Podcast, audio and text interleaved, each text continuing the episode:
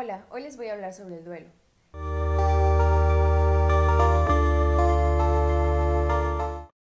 Este episodio lo voy a dividir en dos partes. Esta primera parte voy a hablar sobre qué es el duelo y los tipos de duelo que existen. En la segunda parte voy a hablar sobre las etapas del duelo. Cuando pasamos por un proceso de duelo, tenemos que cumplir, por así decirlo, eh, algunas etapas para poder concluir este, este proceso. Bien, pues el duelo es una reacción natural ante alguna pérdida, ya sea de alguna persona, de algún objeto, de algún evento significativo, de alguna mascota. Eh, muchas veces el duelo se relaciona con la muerte y pensamos que eh, el proceso de duelo solamente se lleva a cabo cuando estoy sufriendo alguna pérdida por muerte. Y no, no tiene, no, no es exclusivo eh, el duelo de, de la muerte, sino que también podemos tener algunas pérdidas significativas, como mencioné ya ha sido algún objeto, de alguna mascota, de alguna pérdida. Es importante recalcar que estas pérdidas deben de tener algún lazo afectivo, algún, eh, algún vínculo que en algún momento, bueno, pues se puede romper, ¿no? Como por ejemplo las relaciones de pareja, eh, algunas relaciones de amigos. Entonces, tiene que haber o existir algún vínculo afectivo para que podamos decir, ok, este, puedo, estoy pasando por un proceso de duelo por esta separación. Bien, eh, también como ya había comentado antes en, diferentes episodios eh, anteriores, que depende mucho de la intensidad que nosotros tengamos de los síntomas o las emociones. Entonces yo les voy a hablar sobre diferentes tipos de duelo el primero se llama duelo patológico, que precisamente tiene que ver con la intensidad que puedo llegar a tener en, los síntomas del duelo. ¿no? Eh, estas personas que pueden llegar a tener duelo, patológico, eh, su comportamiento cuando están en este proceso no coincide con su personalidad, entonces hay que tener cuidado ahí. Cuando de repente empezamos a ver que me estoy impidiendo amar a otras personas, o me estoy empezando a desinteresar por algunas personas. Entonces empiezo a evitar el, amor, por así decirlo.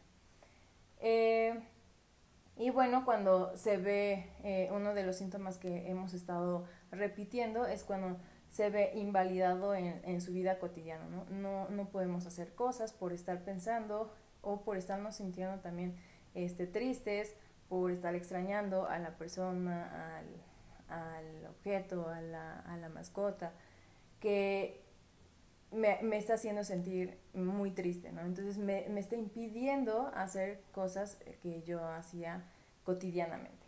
Bien, el duelo anticipado es el segundo, el segundo tipo de, de duelo. Aquí el duelo anticipado es cuando de alguna manera nos estamos preparando para poder llevar ese proceso. Por ejemplo, cuando sabemos que a lo mejor algún familiar, algún amigo, eh, mi pareja está, tiene alguna enfermedad y bueno, las probabilidades de no, de, de, vivir pues son muy pocas. Entonces, yo teniendo esta noticia, yo empiezo a, a, a, vivir el proceso anticipadamente. Entonces, a eso se refiere el duelo anticipado. Bien, Después sigue el duelo inhibido o el duelo negado. Este duelo, bueno, como su, nombre lo dice, de alguna manera nosotros cuando empezamos a sentir o estamos sufriendo, eh, siempre empezamos a poner diferentes defensas para pues no sentirnos mal, porque no, no, no se siente bien eso.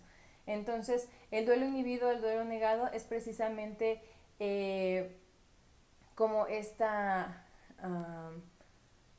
digamos que, negación de lo que está ocurriendo. Entonces, de hecho, la característica de, este, de, de las personas que, que, padecen este tipo de duelo es que todo el tiempo están eufóricas, todo el tiempo están positivas, todo el tiempo están este, felices, tratando como de tapar de alguna manera que se sienten tristes o que están pasando por este proceso. Bien, Después sigue el duelo crónico. Este es, importante recalcar que eh, un, estimado de 12 meses es lo normal para que nosotros podamos considerar o llevar a cabo el proceso de duelo.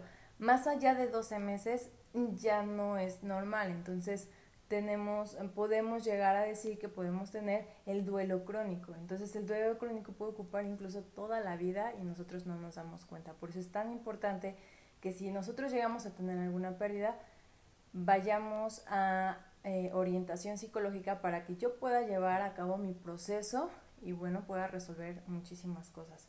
Bien, después sigue el duelo distorsionado se presenta cuando una persona previamente ha experimentado un duelo y a corto plazo se encuentra viviendo otro nuevo duelo. Entonces, si no trabajamos el primero y de repente, porque pasa, y, yo creo que en, el momento en el que ahorita estamos viendo, creo que muchas personas están pasando por, por este tipo de procesos donde de repente llegamos a tener eh, alguna experiencia de tal vez Mm, no sé, algún familiar se murió y en poco tiempo mi pareja me, me deja. Entonces se nos empiezan a juntar diferentes cosas, ¿no? Diferentes duelos. Entonces es importante que cuando yo me di cuenta que hay alguna pérdida que para mí me está afectando, entonces vaya a, a orientación psicológica.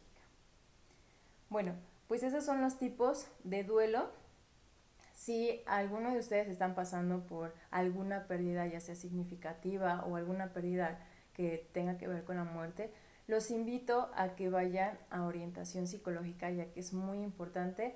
Creo que este tema es eh, sumamente delicado porque si no hacemos algo a tiempo, bueno, pues podemos caer en, en diferentes patologías como, como aquí lo mencioné. Y bueno, espero que, les pueda ayudar de alguna manera y nos vemos en el próximo episodio que son las etapas del duelo. Gracias.